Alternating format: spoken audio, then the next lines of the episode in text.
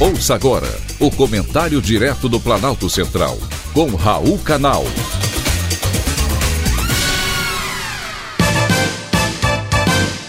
Queridos ouvintes e atentos escutantes, assunto de hoje: divórcios prateados. A famosa citação: que sejam felizes para sempre, quando nos casamos, é o que todo mundo deseja, mas nem sempre é aquilo que acontece. Apesar dos divórcios terem diminuído no Brasil, caíram 13,6% em 2020 em relação a 2019, eles continuam acontecendo. No ano, foram registrados 331 mil divórcios em todo o país. Em 2019, foram contabilizados 383 mil. Portanto, 52 mil a menos. Acontece que esses números não retrataram a realidade dos assim chamados divórcios prateados entre casais acima dos 50 anos. Estes sim aumentaram, não apenas no Brasil, como também nos Estados Unidos. O resultado desses divórcios é a queda no padrão de vida. Para as mulheres, ele chega a 45%, e para os homens é de 21%.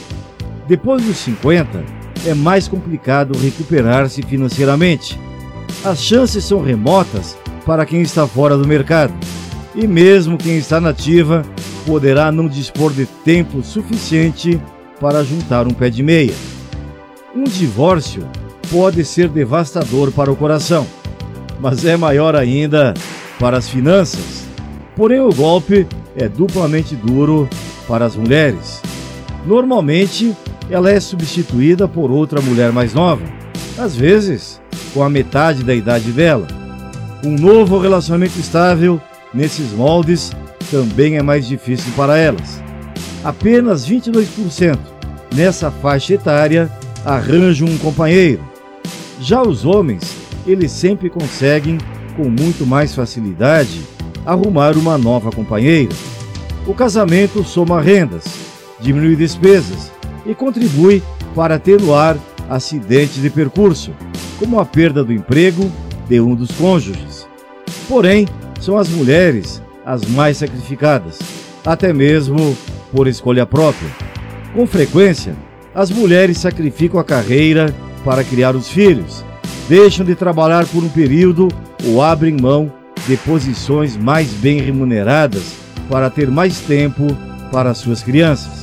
O resultado é que dificilmente conseguem recuperar essa defasagem. Que fique claro que não estou aconselhando ninguém a manter um casamento infeliz, e sim enfatizando como é importante garantir um mínimo de segurança econômica para que lá na frente, se vocês tomaram a decisão do divórcio, que seja bom para todos, ou pelo menos nem tanto traumático.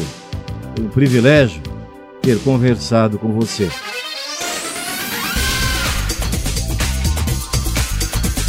Acabamos de apresentar o Comentário Direto do Planalto Central, com Raul Canal.